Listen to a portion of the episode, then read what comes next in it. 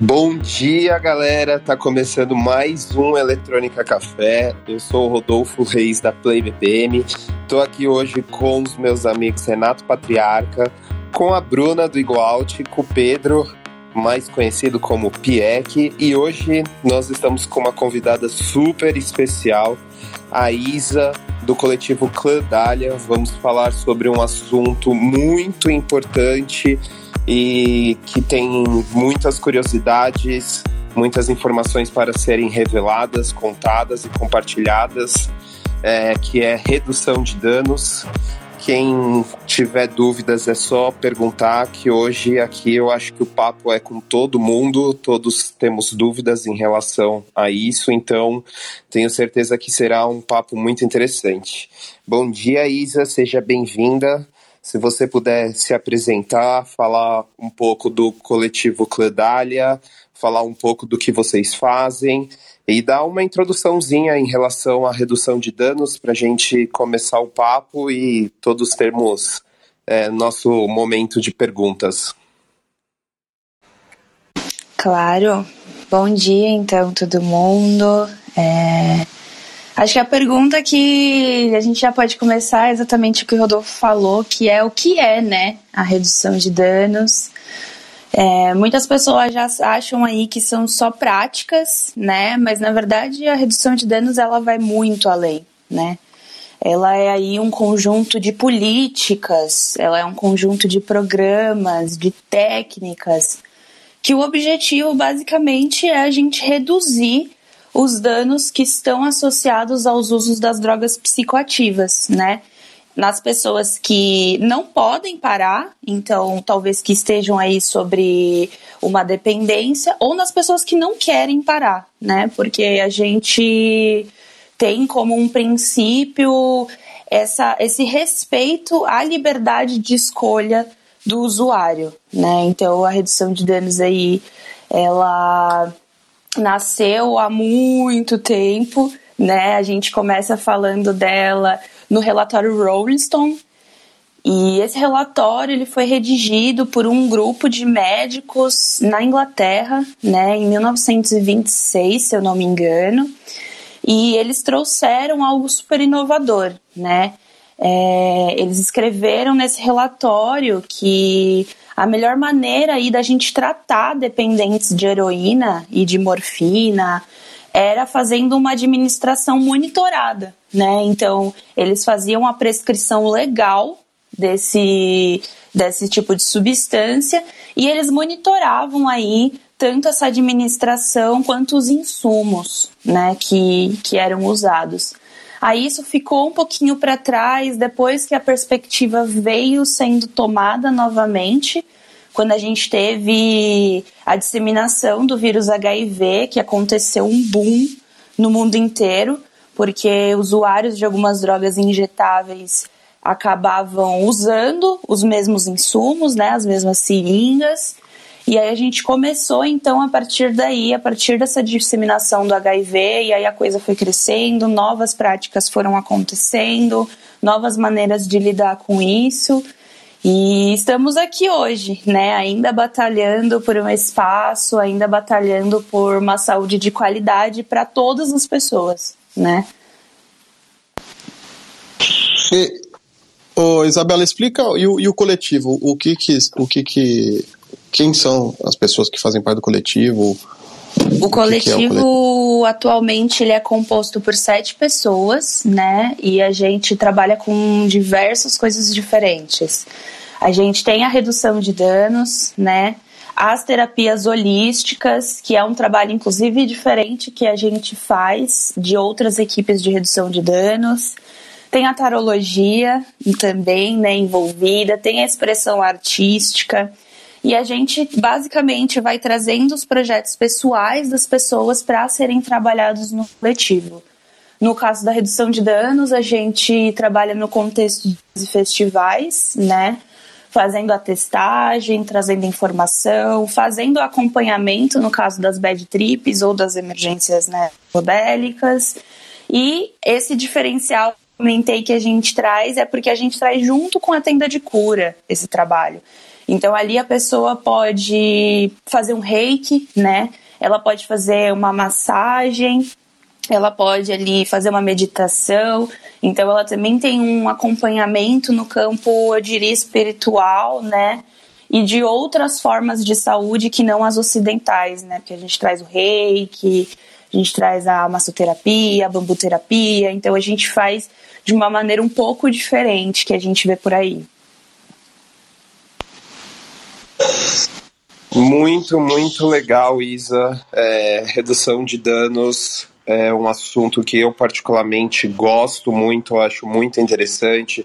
Sempre abordamos na PlayVPM, acho de extrema importância que todas as pessoas elas é, tenham ciência do que se trata e elas entendam que não é uma apologia às drogas, né?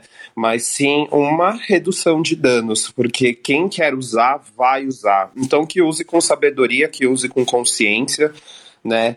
que use é, sabendo o que aquilo pode causar no seu corpo, sabendo como você deve reagir a certas é, reações mesmo. Então, realmente, parabéns. É, logo de cara, já, já parabenizo vocês, porque é com certeza um assunto que todos, todas as pessoas, independente de quem seja, é, elas deveriam estar por dentro, né? E ainda assim rola um grande preconceito, porque muitas acreditam que é questão de fazer, sim, apologia às drogas, mas é muito longe disso, né? Vocês, é, como que é essa parte, né? As pessoas elas criticam muito o trabalho de vocês, vocês é, encontram muita resistência para exercer é, essa parte de redução de dano, saúde holística, ou você acha que hoje em dia as, a galera já está com uma mente mais aberta? Ah, eu acho que tá bem meio a meio, sabe? Existem as pessoas que, assim como a gente, acha que é um tema necessário, né? Mas existe resistência. Existe muita resistência porque as drogas, elas, pô, elas foram sendo construídas em volta aí de um grande preconceito, né? Se a gente vai atrás da mídia, vê até propagandas que aconteciam muito tempo atrás, não use drogas, né? Fale não às drogas. Aí tem aquelas propagandas super chamativas que você fica totalmente desorientado, que você vai ter ideação suicida, que você vai machucar a sua família. Então a mídia, né, ela já traz um, um mito, né, em volta disso. E pô, a maioria das pessoas acompanha essa mídia, né, pela televisão, pela internet. E aí a gente vive nessa era da desinformação, onde as pessoas a informação chega para elas e elas simplesmente decidem acreditar naquilo sem poder é, ir atrás. Não é totalmente culpa das pessoas, né? Acho que isso é importante falar, porque tem uma manipulação já que acontece é, de uma maneira completamente consciente de quem faz essa manipulação, para que a gente tenha esse estigma, para que a gente tenha esse preconceito. Mas é aquilo que você falou, é, a gente tem provas arqueológicas de 10 mil anos atrás do uso de substâncias psicoativas, né? Então, meu, dos tempos pré-históricos. Então, eu acho que essa necessidade do. esse desejo de alterar a consciência, ele é, parece ser tão importante para o ser humano quanto a sede, quanto a fome, quanto o desejo sexual. Então, é dividido, sabe? Tem gente que tem muita resistência. É, eu mesma, se eu for falar até do meu pessoal aqui na minha casa, quando eu comecei a trabalhar com redução de danos, teve resistência, né? Que que é isso que você está fazendo? Você está mexendo com droga? Você tá, você vai usar a droga? Você vai, sabe? Então tem, tem a pessoa, as pessoas que aceitam, tem as pessoas que não aceitam. E é contra isso que a gente está tentando lutar, né? Não contra as pessoas, mas contra essa resistência que não, não faz nenhum sentido, né? Que, que de fato não é construída pela pessoa, né? É construída. Então vai. E é muito complexo. É, Isa, só rapidinho, acredito que, não sei se é só aqui, mas o, o seu microfone ele deu só umas cortadinhas rápidas no fim, mas nada que tenha interferido na sua explicação. É, eu enxergo que a redução de danos ela é bem mais aceita e bem mais, vamos dizer assim, talvez desenvolvida na cena trance, né? Porque eu acho que é nessa, nessa cena onde você, é, é, comum as pessoas encontrarem tendas justamente sobre redução de danos, saúde holística, e isso ainda é pouco visto aqui no Brasil, né? Porque em outros países como Reino Unido, é, como a Holanda, isso já existe, né? Que em outros, em outros, em outras vertentes da música eletrônica, né? Em outros em rolês talvez mais elitizados, vamos dizer assim, já existe uma uma aceitação pela redução de danos. Né? Eu mesmo, quando fui para a Holanda, é, eu acho que acredito que foi no AMF, né, no Amsterdam Music Festival, tinham alertas sobre uma substância, né, um, uma bala, um êxtase, que fazia mal à saúde. E esse informativo estava colado em diversas paredes do festival. Coisa que nós não encontramos aqui ainda, né? Infelizmente. Mas eu queria que você falasse um pouco sobre como que funciona realmente o trabalho de vocês. Se vocês estão em um evento, em um festival para trabalhar, como que funciona a logística, como que funciona realmente assim a construção né, da, da, do ambiente, se uma, quando uma pessoa chega para vocês e fala, não faço a menor ideia do que se trata, mas eu quero saber como que vocês fazem. Então, é, a gente começa aí até falando um pouco do, da tríade, né? De uma tríade muito importante que é drug, set and setting, né? A primeira coisa que a gente vai prestar atenção é, então, quando a gente fala primeiro aí de setting, né, que é como que a gente vai encontrar esse ambiente, como que a gente vai encontrar esse contexto. Então, primeiro a gente tem a tenda, né, que já consegue proteger as pessoas do sol, o que é muito importante, porque a gente sabe que muitas das vezes as pessoas ficam lá suando no sol, não tomam água, não respiram. Então a gente constrói primeiro esse ambiente é, confortável, né? Um ambiente que seja um pouco mais afastado, que tenha para a pessoa ali certo, certa segurança, né? Que transmita certa segurança para a pessoa e que ela possa ficar tranquila no momento do acompanhamento e, e aí, além disso, né, a gente, quando a pessoa chega, então, né, como você comentou no exemplo, a pessoa chega pra gente e pode ser diversas coisas que aquela pessoa vai querer, né? Então, ela pode querer, por exemplo, fazer aí um acompanhamento para saber o que, que é aquela substância que ela está utilizando. Será que é aquilo mesmo? Será que não é? Então, a gente vai sentar com ela a gente vai usar os reagentes, né? Os reagentes, eles são testes colorimétricos. Eles conseguem dizer pra gente se aquela substância que a pessoa acha que é, então vamos imaginar, ela chegou com LSD, né? Ele vai dizer pra gente se a substância tá ali presente ou se ela não tá. Ele não consegue dar um grau de certeza sobre quais todas as substâncias que vão estar ali. A não ser que, por exemplo, não é um LSD, mas é um N-BOM, né? A gente tem um teste para fazer, então, ali as, aquela testagem do N-BOM, para ver se talvez seja aquilo que esteja ocorrendo ali. Então, mesmo os testes colorimétricos não dão 100% de certeza, mas ainda, atualmente, são os mais eficazes. E a gente faz essa testagem e a gente já aproveita para envolver essa pessoa, né? Tem até uma, uma colega minha, que vocês também conhecem, alguns de vocês, a Vitória Rocha, que fala do pitch, né? Que é já envolver a pessoa, já criar um plano ali estratégico para que a gente consiga passar a informação também. Existem pessoas que querem saber, e existem pessoas que não estão nem aí. A gente foi lá, testou a substância, a pessoa não tem certeza do que é, na, mesma, na nossa frente mesmo, ela mete na boca e vai embora. E não quer nem ouvir o que a gente tem para falar. É um respeito que a gente coloca também, né? A gente não vai forçar essa informação. Mas a gente, então, conversa com essa pessoa. E assim, as pessoas, a maioria delas está interessada em saber né? O que, que eu tô colocando no meu corpo? O que, que isso daqui vai fazer? Quais são os efeitos, né? Que, quais são as consequências desse uso também? Então, tem essa parte, né, das testagens. Tem gente que passa ali só para pegar informação. Então, pô, o que, que é os poppers, né? O que, que é a ketamina? E aí a gente senta, a gente conversa e é um papo, né? É um bate-papo, a gente tá ali para conversar com essa pessoa para ela entender o que, que ela está ingerindo, o que, que ela está fazendo com o corpo dela.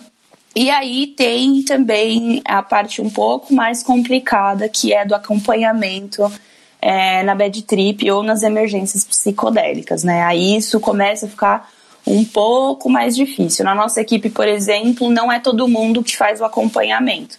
A gente tem a equipe de redução de danos, mas o acompanhamento mesmo nesse momento fica sobre a minha responsabilidade e de um outro membro que é formado, inclusive em psicologia, que é o André Cardial. E aí é outra maneira de lidar, né? A pessoa ela chega ali, ela chega desorientada, ela chega com medo, ela chega sem entender o que está acontecendo. Não é difícil a pessoa não saber é, quantidade que ela tomou. Muitas vezes elas não sabem nem a quantidade. E se a pessoa já ingeriu, não tem como a gente fazer um teste para ter certeza é, um pouco ali do que está acontecendo. E aí é bem delicado, né? Aí a gente vai levar essa pessoa é, para um lugar mais calmo, né? A gente vai acompanhar essa pessoa. O nosso dever não é fazer terapia, né? O nosso dever não é fazer a pessoa compreender o que está acontecendo ali. Nosso dever é acompanhar ela para que ela se sinta segura para passar aí por essa bad trip, né? Que vem aí de conteúdos que são completamente subjetivos dessa pessoa, que são completamente únicos, e a gente vai ajudar ela a passar por uma experiência difícil. Normalmente isso dura aí de uma a quatro horas de acompanhamento, se não mais, né? Dependendo do caso. Então são vários trabalhos que a gente faz diferentes. Isabela, vocês fazem acompanhamento pós também? É, é tipo nas, nos dias seguintes ou semanas seguintes? Ou encaminha? A gente nunca chegou a fazer porque nunca foi um pedido da pessoa. Eu já cheguei a encontrar pessoas que eu fiz acompanhamento depois e aí a gente conversar sobre o que aconteceu, mas fazer o acompanhamento no pós, não.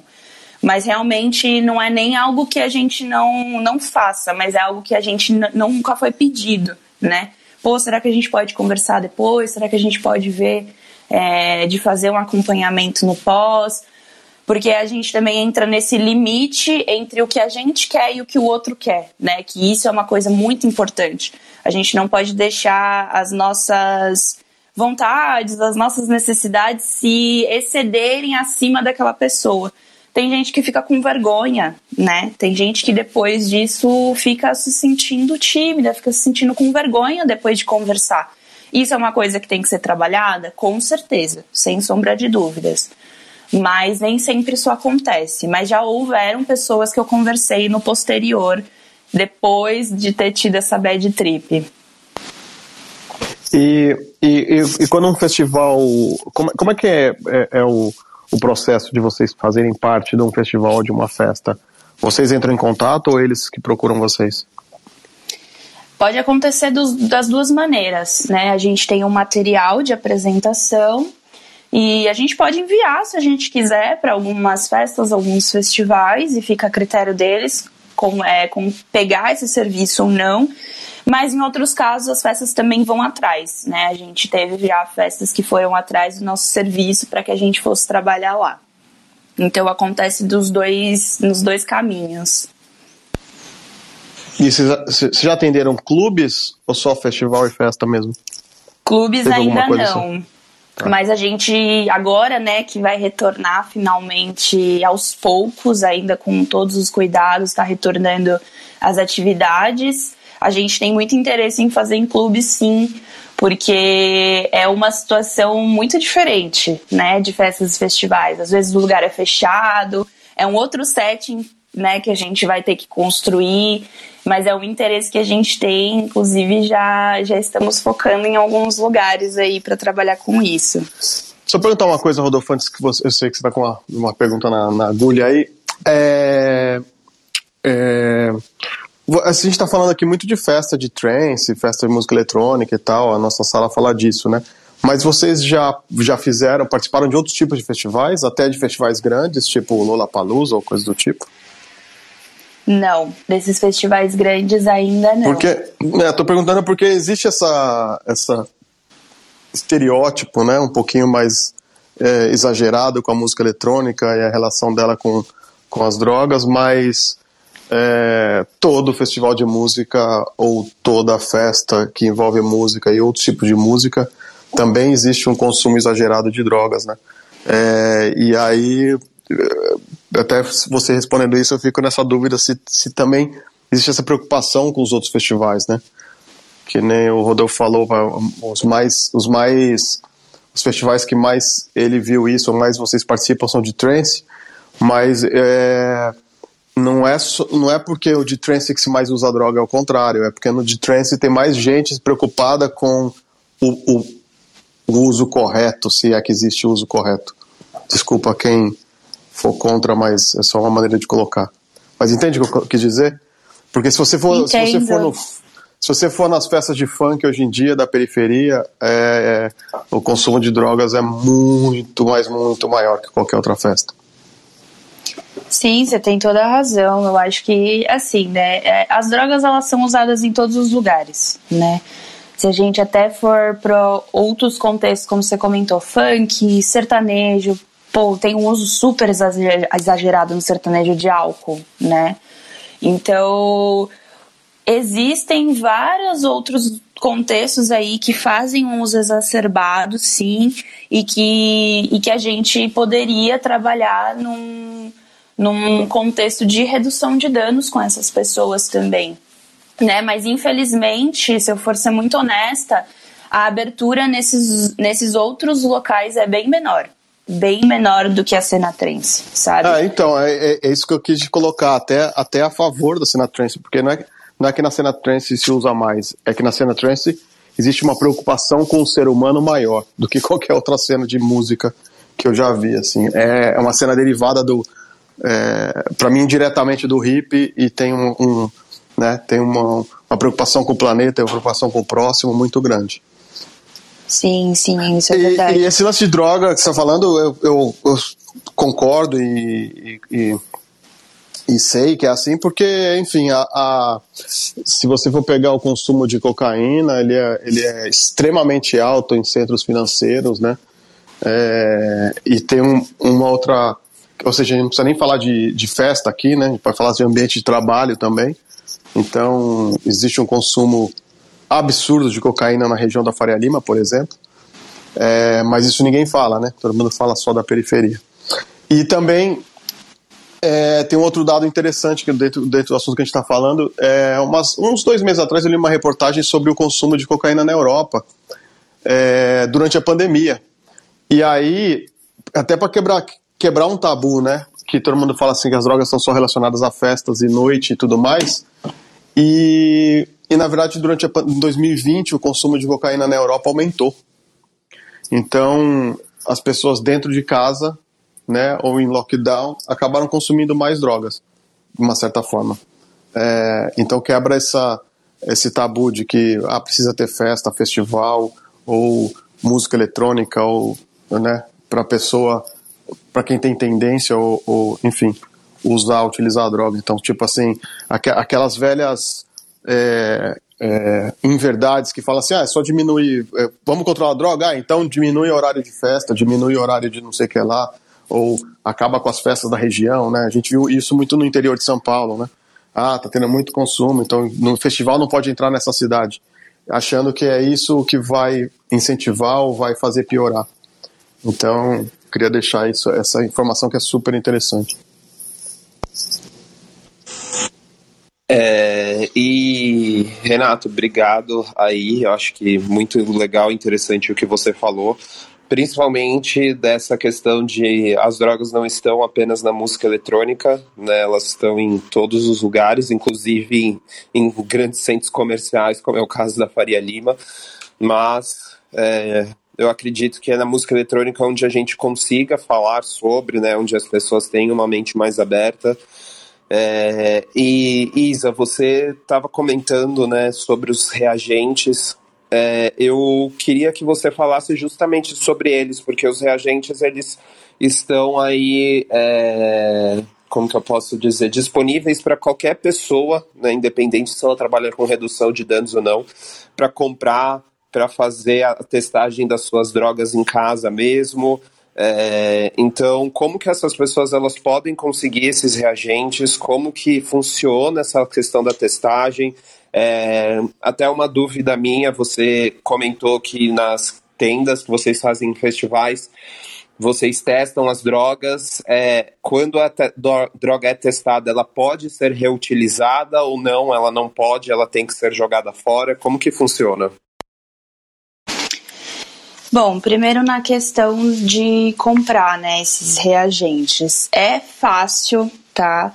Se você joga na internet, por exemplo, o nome dos reagentes, que eu posso falar alguns aqui, é, você já pode encontrar eles. Às vezes demora um pouco para chegar só. Eu, por exemplo, comprei da Rainbow Reagentes, mas infelizmente eles vão parar aí com, com a produção dos reagentes. Mas existem outros lugares, e foi como eu falei, é muito fácil o acesso. Você joga o nome do reagente que você quer aí na, na internet mesmo e vai aparecer diversos sites para você conseguir comprar esse reagente, né? E aí, como que funciona então a testagem em si? A gente vai primeiro pegar ali é, a superfície, né? Que é interessante que ela seja de porcelana, porque esses reagentes podem dar uma, uma corroída e se forem outros tipos de, de materiais. Então, nesse material, ou num pinozinho, né? Também pode ser num pinozinho, porque aí você descarta depois. E você pega uma pequena quantidade do material, né? Uma pequeníssima quantidade. Então, se é, por exemplo, uma bala, a gente dá uma pequena quebradinha, bem levinha, uma, uma esfareladinha ali, porque é bom você deixar a substância é, com um, uma como eu posso explicar? Com bem soltinha, porque aí o reagente vai conseguir acompanhar melhor o processo o processo do colorimétrico, né, que a gente que eu já vou explicar melhor. E aí você pinga ali, mexe o reagente, porque tem alguns que ficam com com uma concentração no fundo, então é bom mexer o reagente. Você pinga nesse material né? E ele vai mudar de cor, dependendo da substância, né? Aí vai de, dependendo do teste, vai de 30 a 60 segundos que você acompanha, e você precisa acompanhar é, do começo ao fim essa coloração. Né? Então, por exemplo, quando a gente usa o Ehrlich, que é aí um, um teste que a gente consegue ver ergotamina, triptamina, então entra aí LSD, psilocibina, DMT, né? Para que de fato seja ali um LSD, ele vai começar bem rosinha e vai terminar bem roxo. E você precisa acompanhar do começo ao fim essa coloração, tá? É, esses testes eles têm em torno de dois anos, se eu não me engano, de, de validade e é e vem bastante. Então não é interessante você fazer que nem o pessoal mesmo que trabalha com redução de danos e comprar todos, né? Compra os que você acha mais necessário, os que você usa mais e não, né? Respondendo a sua pergunta sobre se você pode usar a substância que foi é, feita no teste, não, você não pode usar. Aquela substância ela realmente é perdida e fica ali como como um positivo também, né, de que você tem mais ou menos noção do que você está usando. E aí, quais são mais ou menos os testes que a gente pode comentar aqui? Tem o Hoffman, o Ehrlich, que eu já falei, né? Tem o Hoffman também, que aí a gente vê também o LSD, a DMT, a psilocibina, bem parecido com o Ehrlich. Mas tem algumas diferenciações que, que são mais importantes para quando a gente vai trabalhar é, no contexto da redução de danos com várias substâncias. Então, se você tem aí o LSD e, e uma DMT, uma psilocibina, e você pode comprar só um dos dois, você não precisa dos dois. Tem o Mandelin, que aí entra ketamina, entra o PMA, PMA que é uma droga inclusive bem perigosa, que, que andam colocando aí, é, adulterando nas balas, nos êxtases. Tem o Marquise, que também é MDMA, metanfetamina, heroína, morfina, mescalina. Tem o Freud, tem o Lieberman, tem o Simon.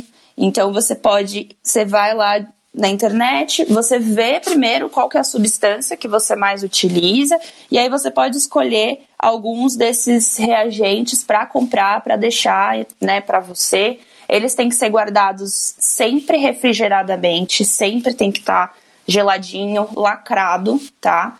É, então, por exemplo, a gente, quando a gente vai trabalhar em festa, a gente precisa lacrar ele ali com um isofilme e colocar num isopor de gelo, sempre mudando esse gelo, sempre deixando bem refrigerado, para você não perder a qualidade né, do, do reagente. Ele não estraga, mas ele vai perdendo aí a, a potência, né? Então ele pode começar a dar uma desandada se você não cuidar bem do seu reagente, aí não vai dar, ainda vai ser menos a certeza que você vai ter se você não cuida do seu reagente.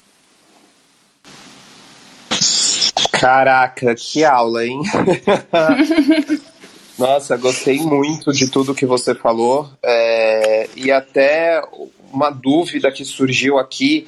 É, eu queria que você falasse alguns nomes é, de algumas substâncias, até para a galera se familiarizar, que o pessoal coloca em algumas é, drogas e que não fazem bem, que é o caso do N-Bomb, que colocam no LSD, que até falam que quando você toma um LSD, se ele tem gosto, aquilo não é LSD, muitas vezes ele é N-Bomb, o que pode causar danos severos na saúde. É, tem os sais de banho que colocam, acredito, nos, na, no êxtase. Mas eu queria que você falasse alguns que você conhece, né? Como eu disse, até para a galera conhecer quando ouvir a próxima vez, né? Para, como é a proposta do grupo, reduzir danos. Bom, acho que dá para começar falando. Eu acho que daqui é mais complicada, né? Aqui no Brasil, principalmente, que é a bala, né? O êxtase. Porque tem muitos mitos já envolvendo, né? Ah, vamos ver pelo formato, né? Formato não te fala se aquela substância é aquilo ou não, né? Vamos só enfiar na boca e, e bola para frente. Tipo, não, calma, né? Quando a gente fala então do êxtase, deveria, né? Deveria ter o MDMA, né? Mas nem sempre é assim. E aí você pode ir por dois caminhos quando a gente sabe que não é ali só o MDMA. Você pode ter os chamados MDXX, né, que são tem riscos aí menores do que menores ou até iguais, né, o MDMA, como é, por exemplo, o caso do MDAI, né? Mas, né, por outro lado, pode ser que você tenha substâncias que não são nem um pouco parecidas com MDMA, às vezes até mais perigosas.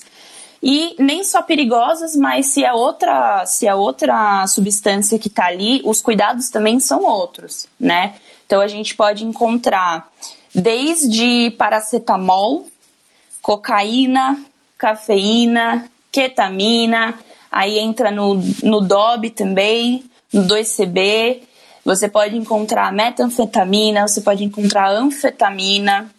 Então, é, o mercado já que a gente tem é, dessas substâncias, eles podem colocar qualquer coisa lá dentro. Né? Eles podem misturar com qualquer coisa, literalmente. Tem alguns que colocam farinha, para vocês terem ideia, só para fazer ali um, um volume, né? e, e, poder vender no preço, às vezes, de uma bala gringa, que eles dizem, né? Então, essas substâncias, por exemplo, né? Essa que eu comentei, a PMMA.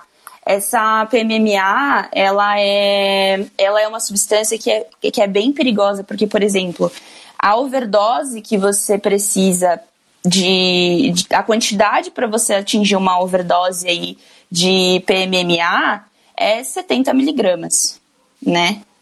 Que é muito, muito menor do que a overdose que você precisa de MDMA.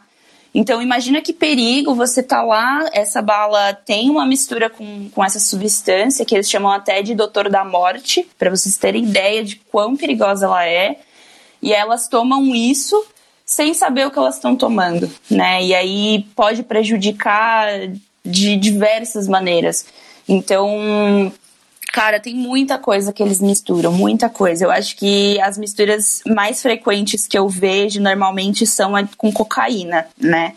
Tem aí, às vezes nem tem o MDMA, às vezes é só cocaína, né? Então olha isso. É um mercado que, como a gente não tem uma regularização, como a gente não tem um, um controle, para eles venderem, eles podem colocar absolutamente qualquer coisa ali né? E, e, vender pelo valor que, que eles acharem, e isso pode fazer um mal tremendo para essa pessoa que não sabe o que, que ela está ingerindo. É, é exatamente isso, né? Tipo, é a questão de as pessoas não, como não existe uma regulamentação, as pessoas elas fazem o que elas querem e, né? Eu vou falar nós, no caso, consumimos sem saber o que é. E é aí que mora o grande perigo, né? É aí que as pessoas não enxergam o que é o perigo, porque como eu disse no começo, quem quer tomar, toma, né? Mas o importante e o legal seria que as pessoas soubessem o que elas estão tomando, né? E não que elas tivessem que tentar na sorte ou fazer testagens e tudo mais. É... Você quer comentar algo, Pieck? Eu queria. Pode, pode falar o Pedro primeiro, que ele estava. Beleza. É, eu queria levantar aqui um ponto. É, eu não sei como que como que é exatamente assim nas festas mais adultas, né? Mas assim, na galera mais universitária, eu lembro que o pessoal costuma muito misturar tudo e tudo que vier toma e existe até meio que um, uma brincadeira, entre aspas, né, que a galera fala que são as Olimpíadas, né, então, tipo, tomar cinco coisas na mesma balada, e queria saber aí sua opinião, Isabela, é, sobre o quão prejudicial pode ser isso, né, porque é, no fundo, no fundo, você está misturando coisas que cada um tem um, te leva a uma, a uma, certo, uma certa brisa, né, e, e você ficar misturando tudo isso vai acabar te deixando meio confuso, assim, o seu É, então, as misturas normalmente elas, é, você sempre tem que ter muito cuidado, né? Porque algumas podem ser extremamente fatais, enquanto outras você tem que sempre estar atencioso e algumas também não fazem tanta diferença você misturar. A gente estava falando aqui do êxtase, né? Muita gente é, mistura êxtase com álcool, por exemplo. E aí, qual que é a parada? O, o êxtase já faz você né, ficar é, muito elétrico, você sua muito, você fica ali num, num estado de euforia. Então, você já começa uma desidratação, né? E aí o álcool, ele aumenta essa desidratação que é produzida pelo MDMA. E, e aí as duas substâncias também sobrecarregam o fígado, sobrecarregam o rim, aumentam a temperatura corporal, né? Então olha aí, já tem um perigo já acontecendo. Né? Então, se você coloca o êxtase com outros estimulantes também, pressão arterial vai lá para cima, e aí aumenta o risco cardíaco, aumenta o risco de derrame, né? Uma pessoa que mistura, por exemplo, esses dois, se ela tem problemas cardíacos, ela pode ter um problema surreal, né? Aí êxtase psicodélicos, você tem uma, uma intensificação muito grande de dos dois, né, das duas das duas substâncias e Pô, então assim, é, tem que tomar cuidado com as misturas, né? Aí quando você chega nas misturas, a gente já entra em uma outra questão. Você não precisa saber só sobre uma das substâncias, mas você precisa saber sobre as duas e você ainda precisa saber como elas reagem juntas, né? Então, tem algumas que podem dar muito ruim, tem algumas que você realmente pode ficar muito mal, levando até a morte, de verdade. E outras que você vai ficar bem, mas precisa tomar cuidado. Você precisa. Aí a gente volta, né, de novo na parada da informação. Você precisa saber o que, que você está fazendo. Né?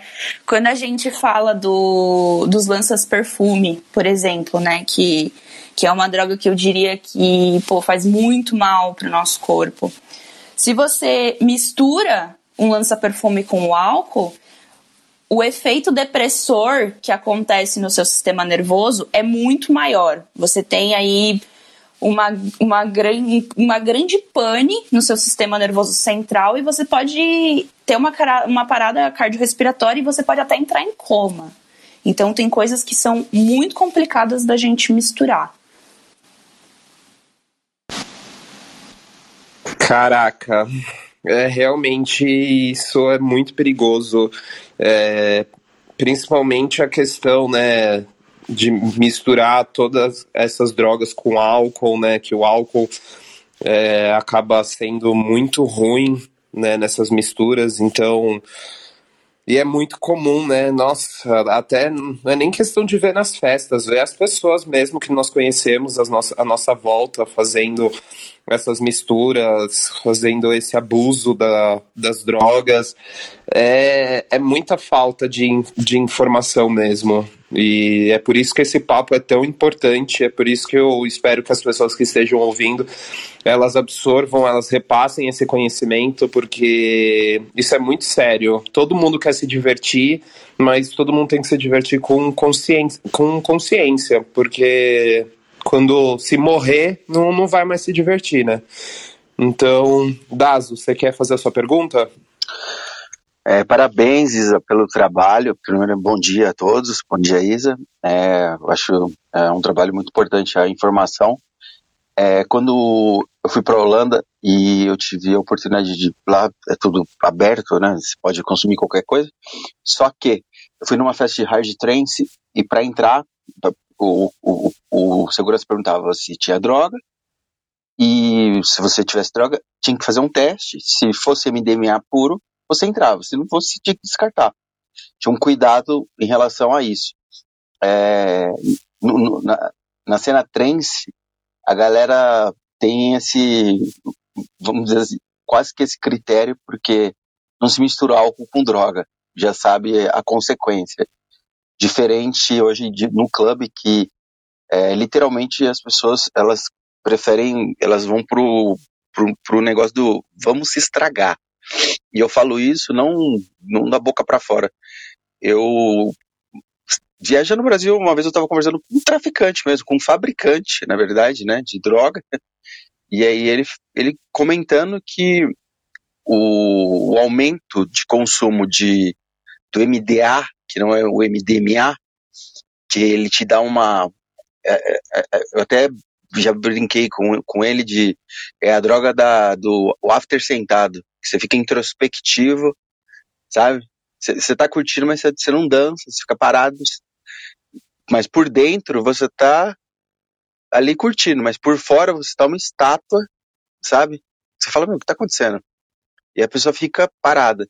E ele falando que, meu, é, as, os, as, as, pessoas que, que queriam, que revendem e tudo mais, meu, as pessoas querem isso aqui, que é pior, porque elas gostam de se estragar, elas, elas vão mesmo pra.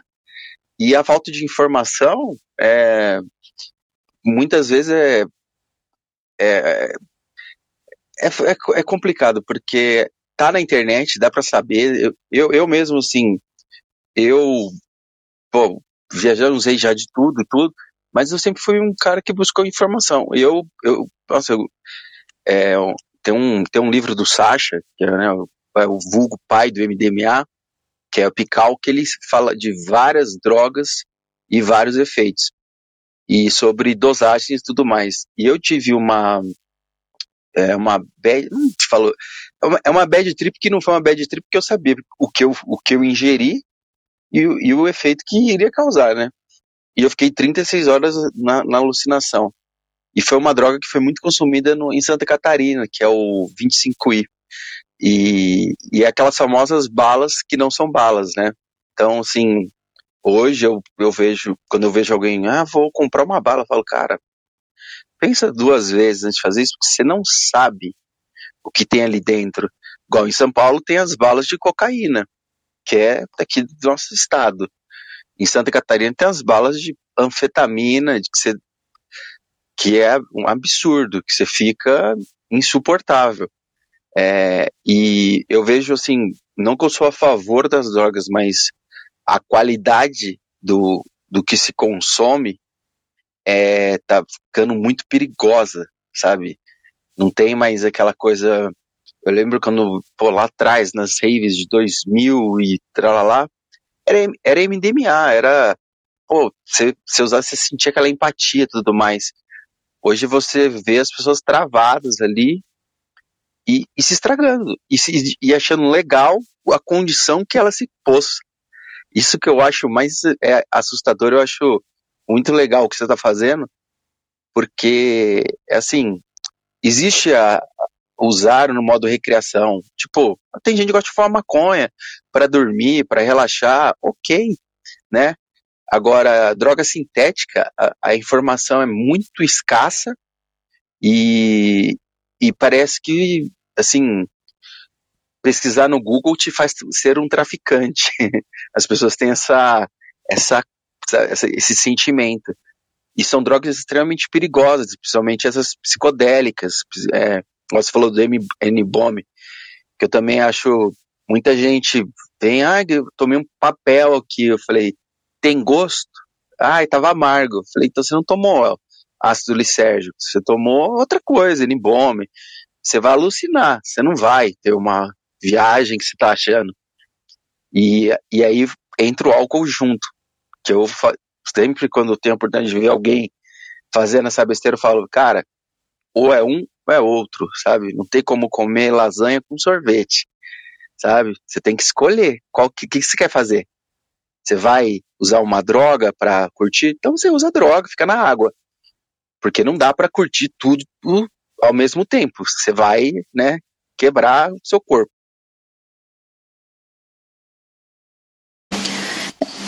essa parada da, da informação, ela é extremamente problemática, porque assim, quando a gente, você vai comprar um remédio na farmácia, você tem uma bula que vai te dizer tudo o que vai acontecer. Muita gente não lê, né? Mas tem, tá ali. Só que a gente, até entrando nesse contexto aí de medicamento, a gente não é ensinado nem nem quando a informação está tá na nossa mão, a gente é ensinado a, a ler essa informação, a entender essa informação. E, sinceramente, é, para mim, isso é, é, é um plano para a gente matar a população periférica, né? Principalmente, porque, assim, claro, a gente está falando aqui é, de muitas pessoas que, que entram em risco, colocam a vida em risco pela falta da informação quando elas usam a substância, mas se a gente fala, se a gente pensa até num, num campo maior, se a gente fala do tráfico, cara, o tráfico é uma das coisas que mais mata aqui no Brasil. Né? Muitas pessoas morrem por causa disso. E então tá todo mundo morrendo, né? A gente tá nessa guerra às drogas há anos, infinita, né? Com uma violência policial absurda, com, com essa é, esconde todas as informações, né? Finge que não existe, que não está acontecendo, mas existe. Tá aí rolando, tem gente morrendo por causa de droga em todos os sentidos, né? Tanto quem vende quanto quem consome. E a gente está aqui andando em círculos, né? Tentando chegar é, a algum lugar e não vai chegar se a gente não mudar a postura, né? Porque, pô, a maneira que a gente está lidando com isso hoje, a gente está assistindo as coisas acontecerem e não fazendo nada. A gente está culpabilizando aí é, o usuário, primeiramente, né? e culpabilizando aí esse traficante. Enquanto as pessoas aí, nós, por exemplo, aqui, nós que estamos juntos aqui, se a gente não tem uma atitude é, diferente, se a gente não fala sobre isso, se a gente não leva informação, porque é isso, redução de danos, acho que essa é a palavra. Redução de danos é uma atitude, é uma maneira de resistência, de fato, sabe? Porque as pessoas estão morrendo. As pessoas elas não têm, sabe, o, os materiais, as ferramentas necessárias, nem no antes, nem no durante e nem no pós. Então, o que, que, que, a gente está fazendo? Né? Acho que essa que é a pergunta. Por que, que essas guerras drogas continuam rolando se a gente está vendo que isso não está funcionando há muito tempo? Então, a informação, ela chega, se ela chega, ela chega toda errada, né? E, e aí, se não chega, a pessoa também não vai atrás, porque a gente também não tem uma educação é, que foi trabalhada de uma maneira que a, que a gente fosse incentivado a buscar as informações. Então tá tudo errado, né? Você falou, você falou uma coisa no começo sobre uh, o cenário do, do Trans. É, é, eu me lembro assim, antigamente era um lance muito mais, é, vamos, vou usar o termo recreação, né, pra, era um lance de curtir, pô, vamos tomar para curtir e tudo mais. E hoje eu vejo, é, principalmente assim, Santa Catarina, é uma disputinha de um, um moleque de 18 anos chega e fala, ah, eu tomei oito balas hoje. Eu falo, cara, você tomou, sei lá, talvez nove Dramin, mas não foi droga. Porque não, não tem como um corpo suportar tudo isso, né? Só se for um Hulk. E é uma disputa, sabe, de quem se estraga mais. Eu acho isso, isso lamentável. E drogas é, sintéticas, assim, psicodélicas e tudo mais, para uma pessoa que tem uma depressão, que já tem um problema psicológico, ela não tá, ela não tem noção onde ela está se metendo. E aí é, é a mãe da bad, né? Eu chamo. A pessoa não se conhece, não sabe o centro dela, é, usa algo que tira ela do, do eixo, e aí ela, putz, eu quero parar. Uma vez embarcou, você vai ter que aguentar até o final. E só que esse, esse, essa, essa pequena estrada, a pessoa não questionou que, quem, da onde veio, é, quantas horas dura, o que se faz, o que se toma depois, sabe? Porque você toma MDMA, sua serotonina depois acabou, né? Tipo, aí tem aquele famoso Blue Monday.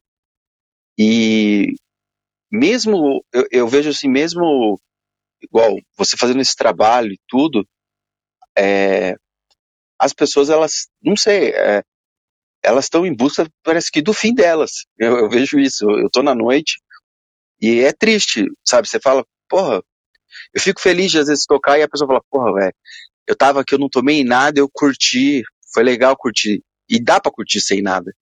Mas eu, eu, eu vi um aumento muito, muito, muito alto de da pessoa se estragar mesmo, sabe? Se estragar num nível que você fala, cara, é, perdeu a, aquela magia de, puta, vou tomar um negócio para sentir uma coisa diferente.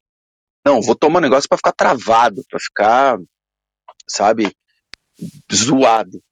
E, e a pessoa, assim, você informa a pessoa sobre a, aquilo que ela tomou e tudo mais, e ela fala assim: ah, mas foi legal. Fala, cara, você quebrou seu dente, você tá. Você não tá conseguindo voltar para casa, você não. Você perdeu, sabe, deu a, a morte do ego, o cara não sabe quem, quem ele é e tá tudo bem. Eu, eu, isso que não entra na minha cabeça. Eu acho que depois da pandemia agora, então, que as pessoas ficaram um ano, todo mundo guardado, é, e vai voltar. Eu, no final de semana eu tive, tava tocando e eu vi que voltou e voltou num nível a mais do que tava, sabe? Assim, no, essa coisa do, do consumo sem, sem, ah, o que tiver, eu vou usar, sabe? E é meio que, eu, eu vejo assim, essa, a pessoa falando isso, mas por dentro é meio que uma fuga, parece que ela, ela quer esquecer do problema tomando algo, e eu falo, cara, não, não foi feito para isso. Você quer resolver isso, vai no psicólogo, que a droga não é psicólogo. É, é, é Queria trazer aqui também um, é, um ponto. Primeiro, parabéns, é, Isabela, por tudo que você está falando aqui pra gente. Muito legal mesmo é, todo esse conteúdo e, e, a tua forma de pensar e realmente encarar isso na vida, né? Mesmo pais, família, pensando que você está indo para um lado, mas é totalmente o lado contrário, né? A conscientização. E, enfim, parabéns mesmo. Eu acompanhei nesse final de semana o Greenfields ah, pela internet, né, pelo Instagram, e eles divulgaram bastante coisa de redução de danos. Então, todo dia eles faziam relatórios, colocavam nas redes: olha, pessoal, cuidado com essa droga, é, essa aqui tem 10 vezes mais. É, substância do que deveria ter, essa aqui é mortal, essa não é. Então, achei bem interessante, ainda mais sendo um festival bem comercial, né? Então, é, serve de exemplo aí para os festivais brasileiros. E dizer também esse mito da questão da droga gringa, né, que fala, ah, essa é gringa, mesmo ela pode não ser, né, ter sido produzida aqui e está sendo vendida como gringa, como também pode ser gringa e ser falsa, né? Então, saber que lá fora também tem isso, né? Também tem quem falsifica, tem quem adultera, faz de, de alguma outra forma. Então, é importante ter isso também em mente, que não é só porque é gringa que é boa, né?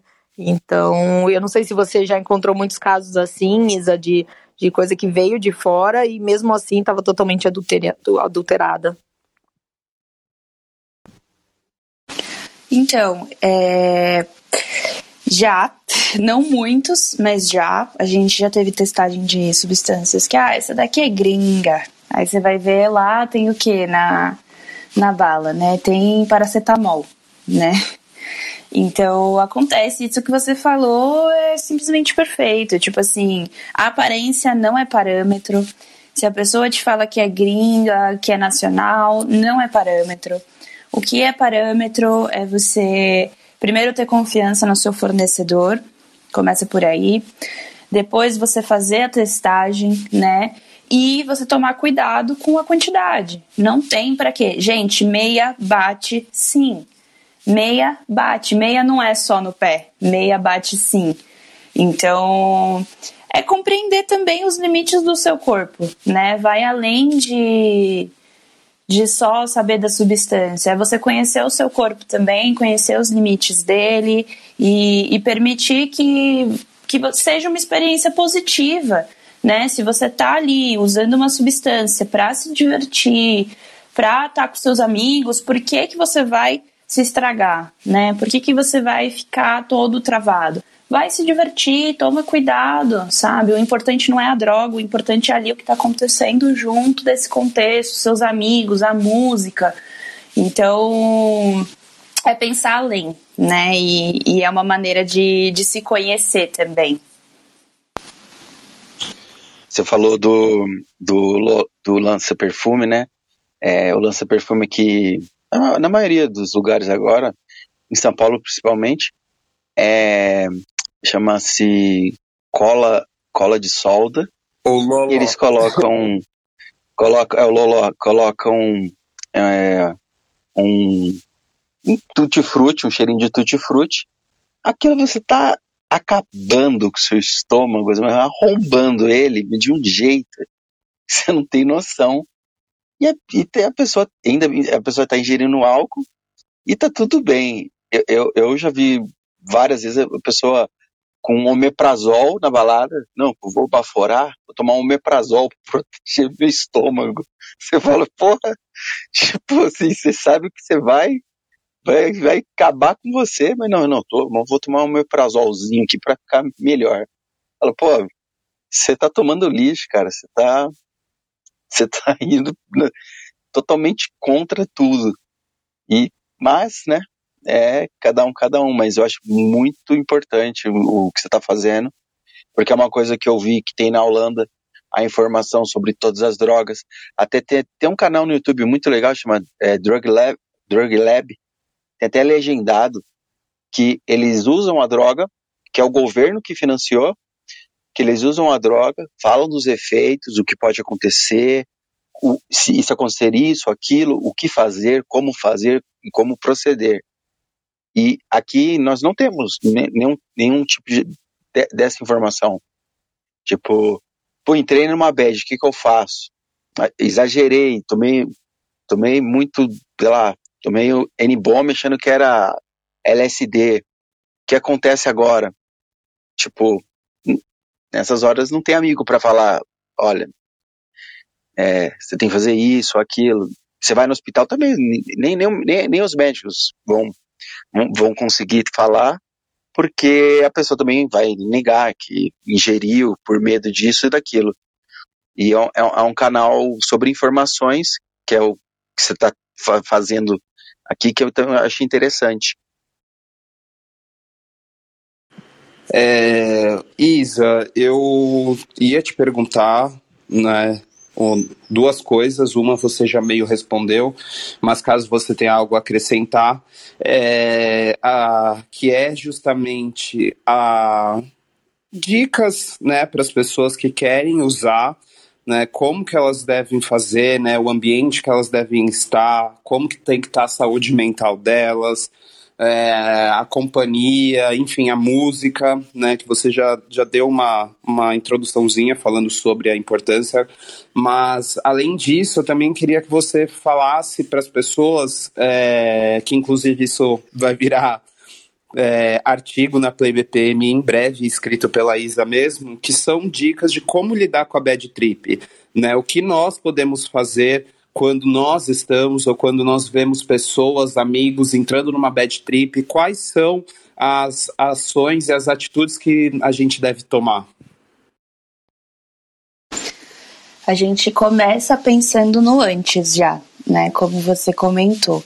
Aí nem, a gente nem terminou de falar, né, sobre aquele drug setting setting, então eu vou voltar nisso porque é, o, é a base para a gente trabalhar então, a primeira coisa que você precisa ver é como que você tá, né? Então, que é aquilo que eu falei, você precisa se conhecer. Você precisa saber como que a sua cabeça tá, se você tá ansioso, se a sua semana foi difícil, se você tá nervoso com alguém, se você tá se sentindo bem também corporalmente, você tá descansado, você comeu, né? Muito importante fazer essas coisas antes de tomar qualquer substância. Né? Tem gente que medita, é ótimo meditar antes de tomar qualquer substância, por exemplo. Né? Então, primeiro é você entrar em contato com você, né? Porque às vezes as pessoas só vão lá, usam a, a substância, usam a droga, mas não tiraram, desculpa, não tiraram um momento para se perceber. Então, esse é o primeiro passo. Depois, você vai prestar atenção no seu arredor, no seu contexto, que é o setting. Então, você tá com alguém que você confia? Não. Essa pessoa também vai ficar sóbria? É, se você está num contexto de festa, você está confortável de fato nessa festa? Tem alguma coisa que está te incomodando? Todas as pessoas que estão ali, é, você tá ok, não tem nenhuma briga com ninguém, então, prestar atenção em todo esse arredor, né? E também, pô, tem, tem uma sombra para eu ficar, tem uma barraca para eu descansar caso aconteça alguma coisa, tem um lugar calmo para eu ir se eu precisar. E aí tem, né, prestar atenção na droga também. Então, conversar, ir atrás dessas informações sobre a droga, testar essa substância também, né, para você ter uma noção do que pode acontecer. Aí a gente entra também na quantidade. Então, cara, doses pequenas podem ser tão interessantes quanto doses altas, né? Podem ser tão boas quanto doses altas. Tenta uma dose menor, né, para você sentir o seu corpo, para você perceber como que tá acontecendo, se depois que passou o tempo até essa droga fazer o pico, se você tiver vontade, você pode fazer uma redose também, né, com cautela sempre mas doses pequenas, né? E aí tá, vamos imaginar que eu cuidei de tudo isso, mas mesmo assim eu entrei numa bad trip profunda. É, A primeira coisa que você tem que tentar trazer para si é a consciência de que isso é uma bad, o que é muito difícil. Porque a maioria das pessoas, elas tentam lutar contra, contra essa bad. Elas tentam fazer de tudo para que aquilo não continue acontecendo. Mas qual que é a parada da bad trip? É, a bad trip nada mais é do que conteúdo seu. Isso é importante de lembrar, porque a gente transfere isso para as pessoas e para as outras coisas. Mas isso é conteúdo seu. São machucados, feridas, traumas, desconfortos, angústias, que podem ser do passado, podem ser do presente, podem ser ansiedades com o futuro, e é seu. É uma caixinha sua de Pandora que você acabou de abrir. E aí, o que, que você vai fazer com isso? Né? Você vai olhar para isso. Você vai aceitar que isso está acontecendo, você vai sentar num lugar calmo. Então, pô, se você está numa festa, se afasta um pouco da música, vai para um lugar mais calmo, vê se você tem alguém é, que esteja bem para te acompanhar.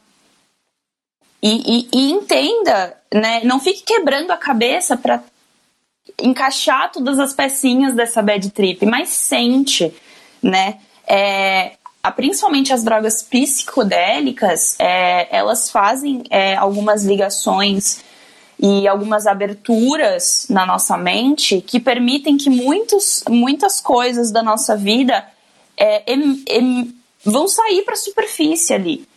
Né? Então é sentar consigo mesmo, é deixar o sentimento aparecer é deixar o sentimento fluir.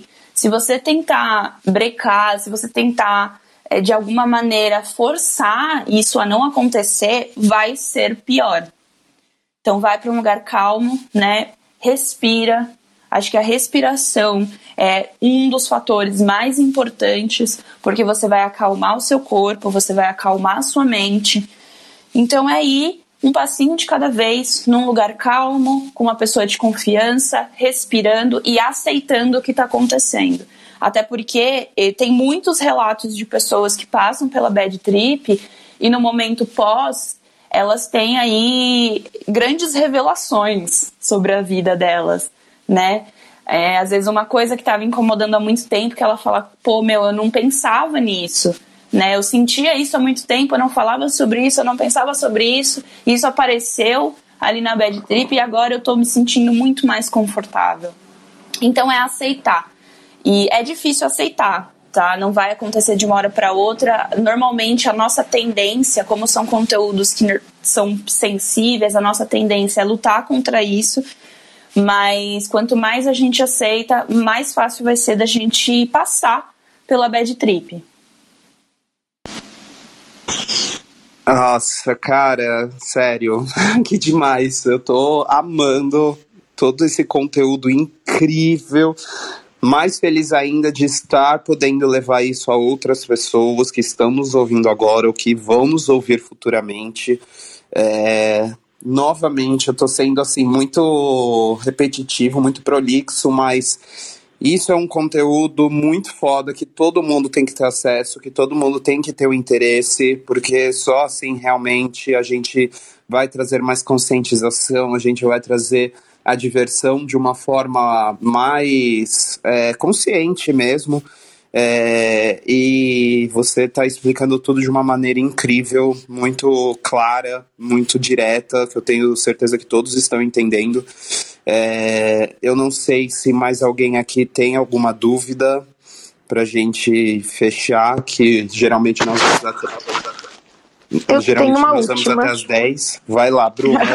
é, é só para não ficar com essa, essa dúvida aqui. Ah, você, quando vocês fazem conteúdos na internet, nas redes sociais sobre o assunto, ah, o Google, o Facebook, Instagram, eles veem como educativo ou eles banem por, pelo assunto ser sobre drogas? Assim, você tem espaço, liberdade para falar ou você, você acaba sendo, tipo, é, a, sei lá, restrita para poder abordar esses temas? Nunca aconteceu, mas eu conheço pessoas é, também da área da redução de danos que têm esses conteúdos online que já tiveram as páginas derrubadas sim, né? Então, comigo não, mas acontece. Tem páginas que são derrubadas, tem páginas que são vistas como um conteúdo aí que está apoiando e fazendo apologia às drogas, e, e eles derrubam sim esses sites, essas imagens, essas informações todas. É, eu posso até trazer um exemplo da Play BPM mesmo. porque nós sempre trouxemos assuntos de drogas e redução de danos e a gente não consegue colocar o Google Ads dentro do nosso site por conta desses conteúdos. O site não permite isso. Então a gente fez a nossa escolha. A gente prefere que, tem, que nós tenhamos esse conteúdo, esses conteúdos, né? Ao invés de nós termos os banners do Google. Mas isso realmente acontece. E outro caso que isso acontece é existem grupos no Facebook, né? Assim, qualquer grupo no caso, mas existem os grupos voltados à cena trance que são muito fortes no Facebook e que eles não permitem que divulguem. Eu já até entrei em contato com administradores e eles não permitem justamente porque o Facebook ele derruba o grupo, ele fecha o grupo é, se ele vê que estão sendo postados conteúdos relativos a drogas, até mesmo redução de danos. É realmente aí uma, uma opressão dessas ferramentas, infelizmente. Só, só para só só, só terminar, oh, desculpa, só, só para terminar assim, eu assim, eu eu tenho por mim assim uma coisa, quer usar alguma coisa, quer eu me, me baseando no que eu li no livro do Sacha e tudo mais, que foi um estudioso a vida inteira sobre todos esses, né, todas essas drogas sintéticas, eu, eu, eu gosto muito de tomar em um lugar normal, de, tipo, em casa, que eu sei onde está tudo. Aí sim eu sei o poder dela, o que ela faz, do que eu pegar uma coisa totalmente desconhecida e tomar na balada e, porra, entrar num barcão furado e num, entrar num trem sem saber o destino. Então, eu não sei como que é o uso de cada pessoa, mas sim, se você tiver condição de toma num, num ambiente controlado, que você vai conseguir pelo menos ter uma noção do que está acontecendo com o seu corpo, para quando você estiver numa festa, você entenda que e aceite a bad, porque nem todas as bads são ruins, elas trazem coisas que para que às vezes você precisa resolver com você mesmo. Eu eu acho interessante primeiro você conhecer o que está tomando e o pior lugar para conhecer é você experimentando pela primeira vez numa festa, a minha opinião. O Isa, eu queria fazer aqui uma duas perguntas, na verdade, né? Queria perguntar primeiro sobre uma coisa que eu já ouvi falar, que eu não sei o quão verídica é, né? Ou seja, a galera fala que se você tomar é, suco de laranja, que vai dar uma acalmada na, na sua viagem, digamos assim. E também queria perguntar outra coisa, que é a questão do impacto é, de, por exemplo, yoga e meditação é, na sua rotina, o quanto isso pode impactar na sua experiência quando você vai usar algo. Então, é, suco de laranja, né, vitamina C, carvão ativado, é mito, tá? Tudo isso é mito. O que pode acontecer, aí chega alguém e fala, ah, mas eu tomei uma vez e funcionou. Isso se chama efeito placebo, tá?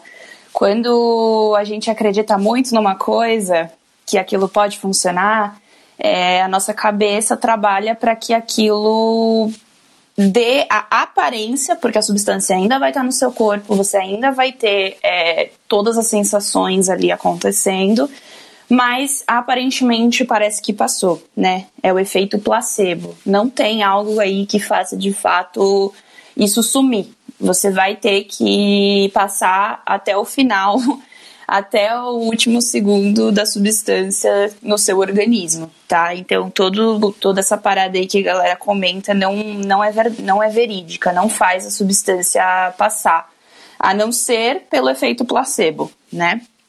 É, E a sua outra pergunta que você falou sobre yoga e meditação. É, cara, assim, a minha vida, pelo menos, ela, ela foi se transformando desde que eu comecei a fazer meditação e yoga. Porque você, quando a gente faz até essa conexão, né, com, com a substância, com a redução de danos, você se conhece muito mais profundamente, né?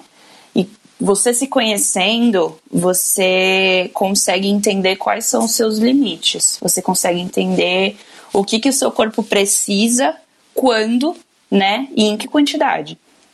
E se precisa, né? Então, assim, é, eu sou uma pessoa ansiosa.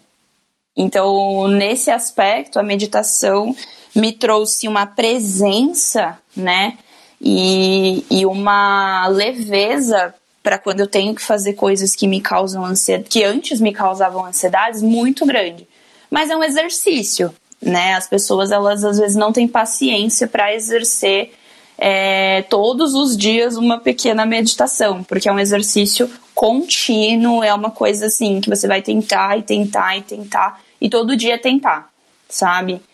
E o yoga é, me deu uma percepção assim do corpo, porque a gente presta atenção em cada ponto na hora que a gente está fazendo as posições e o nosso corpo fala com a gente né? Quando você está ali no computador trabalhando e o seu ombro começa a doer, ele não está só doendo, ele está te falando que tem alguma coisa errada.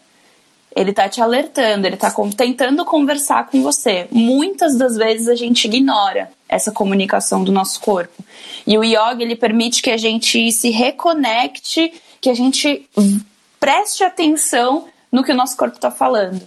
Então, em todos os aspectos, ajuda muito, muito, muito, muito mesmo. Assim, eu recomendo de verdade para todas as pessoas do mundo fazerem meditação e yoga.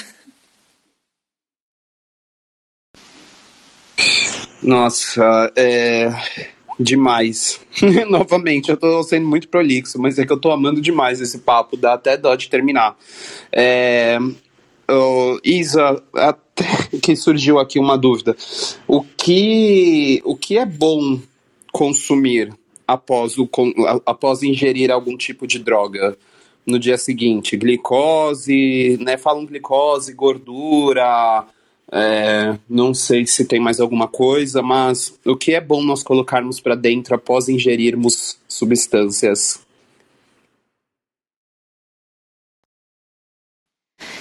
É, isso também é uma coisa que a gente se volta para aquela para aquela questão de se conhecer, né? Quando a gente fala de quantidade, é muito difícil, por exemplo, a gente ditar uma quantidade para uma pessoa, porque cada um vai ter uma necessidade. Mesma coisa na alimentação, nesse down ou na rebordose, né? É, você precisa sentir o que, que seu corpo vai, vai pedir. Quer dizer que o melhor seja você comprar lá um hamburgão do McDonald's e comer? Provavelmente não é isso que o seu corpo está pedindo. Né? Mas o que eu indicaria, no geral, é primeiro bebidas isotônicas, então o Gatorade, por exemplo, é, inclusive é bom tomar o Gatorade enquanto você está, né, sobre efeito da substância também, é até um pouco melhor do que a água, é, porque repõe né, os sais e, e mantém ali o equilíbrio entre a água e os sais do seu corpo. Então, no pós também é muito bom tomar um Gatorade. É, come algo leve, né? Não necessariamente você precisa do uso da glicose. Muita gente fala isso, mas não necessariamente você precisa. Você pode comer algo mais leve, algo que você sinta que o seu corpo vai vai estar tá confortável. Tem gente que vai ser um, um pratão de arroz, feijão e salada. E tem gente que vai ser talvez uma outra coisa, talvez só uma tapioca, né? Que o corpo dela vai, vai pedir umas frutas. Então tentem focar nas comidas é, que são um pouco mais saudáveis, que são um pouco mais naturais. Então, umas frutas, um suco, é, arroz, feijão, uma salada, algo que não seja pesado para o seu corpo digerir, né? Então, o melhor é focar é, em algo que, que o seu corpo peça, que é aquilo que eu já, já até comentei, que é ouvir e compreender o que, que seu corpo está pedindo naquele momento. E para cada um vai ser diferente. Mas evitem fast foods e, e comidas prontas. Nossa, o meu corpo ficou muito triste agora com essa Gente, eu sempre comi muita besteira depois de usar alguma coisa. Nossa, principalmente fast food. Mas é isso, né? Enfim, se tá me fazendo bem, né? Se o meu corpo tá pedindo, se eu tô ouvindo ele pedir, né? Gritando McDonald's, McDonald's, quem sou eu para não comer um McDonald's, né? Mas, Mas brincadeiras à parte, é... eu acho que a gente pode encerrar aqui, porque se a gente for manter esse papo, vai durar muitas horas, porque tem muitos assuntos e conforme a gente vai falando, mais coisas vão surgindo à cabeça. Então, Isa, eu queria agradecer do fundo do meu coração a sua participação todo o seu conhecimento, né, que você trouxe aqui para nós, que você compartilhou conosco. Eu tenho certeza que ele vai ser muito útil para cada um de nós e eu tenho certeza que isso vai se multiplicar em muitas outras pessoas com quem cada um conversará futuramente. É, então, parabéns pelo seu trabalho, parabéns pelo trabalho do Cledália, parabéns, Vitória, que está aí nos ouvindo também. É, saibam que isso que vocês fazem é de extrema importância. É, nós temos, graças a Deus, sorte de termos pessoas como vocês é, principalmente aqui no Brasil, um país onde a desinformação é extremamente forte, trazendo a informação para nós de forma tão clara e precisa. Então, de verdade, eu espero que o, o trabalho de vocês, que o coletivo Clandalha, ele cresça cada vez mais, que ele amplie a sua participação e a sua exposição em diversos lugares onde ainda não alcança. E para quem quiser é, saber mais sobre vocês, sobre o Caledália, quiser tiver, tirar dúvidas, quiser acompanhar, como é possível isso?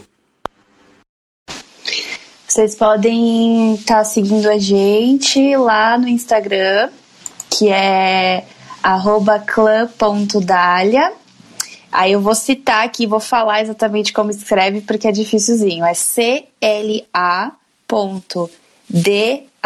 H-L-I-A. Lá na nossa bio tem todas as nossas outras redes sociais. Então lá vai estar tá tudo disponível, desde o YouTube até a Twitch, o Facebook. Então tem tudo lá. E se alguém tiver é, alguma dúvida, se alguém quiser falar mais sobre o assunto, manda uma mensagem lá que a gente responde. A gente também está disponível para trocar, trocar umas ideias por lá, tá bom? Gente, muito, muito, muito obrigada pelo espaço. Espero que a gente possa repetir a dose do café, falar Oi. mais sobre isso. E eu agradeço imensamente o espaço e a disposição de vocês para estar aqui trocando essa ideia. Pô, muito legal, Isabela. Muito legal, muito legal o coletivo. Espetacular o que vocês fazem. Fiquei quietinho esses últimos 40 minutos que eu estava escutando todo mundo, as dúvidas, tá legal, e também para não me entregar, brincadeira. Mas é isso, muito obrigado. E só para terminar aqui, é, em breve todos poderão. É, gente, fugiu a palavra. Todos poderão acompanhar né, mais conteúdos sobre esses do Clã Dália na PlayBPM, que a partir de setembro teremos conteúdos periódicos sobre redução de danos, sobre saúde holística, enfim. E Muito bom, parabéns é isso, levar a informação cada vez mais longe. E para quem já tem, né, para quem tem dúvidas, além, né, obviamente, do coletivo Cledália, na PlayBPM mesmo nós já temos conteúdos de redução de danos, de exas, LSD, cocaína, enfim, tem conteúdos muito bacanas lá, muito informativos, então é só acessarem a PlayBPM e procurarem que vocês vão encontrar. E, novamente, agradeço imensamente a todos que estiveram conosco hoje nos ouvindo, é, também participando aqui, os nossos comentaristas maravilhosos, Renato Patriarca, Bru, Dazo, Pieck, é, valeu por mais uma edição. E voltamos na próxima quinta-feira com mais conteúdos, mais notícias, mais informações. Entrevista com Renato Patriarca. Ah, é. Preparem-se, tragam Fala- suas perguntas. Fala, a galera fala que esse cara aí é bom, então. Vai ser, dizer. vai ser aumento de danos. Quinta-feira vocês vão aprender a aumentar os né? danos. É isso. Eu gente. quero só saber na quinta-feira se ele vai nos ensinar o passinho do ragatanga que ele passou por Ruge. Só- Isso aí. Quinta-feira a gente se fala, gente. Muito obrigado a todos. Tenham um ótimo dia. Obrigado. Beijão, Tchau, gente. Beijo. Tchau, tchau. Tchau, tchau.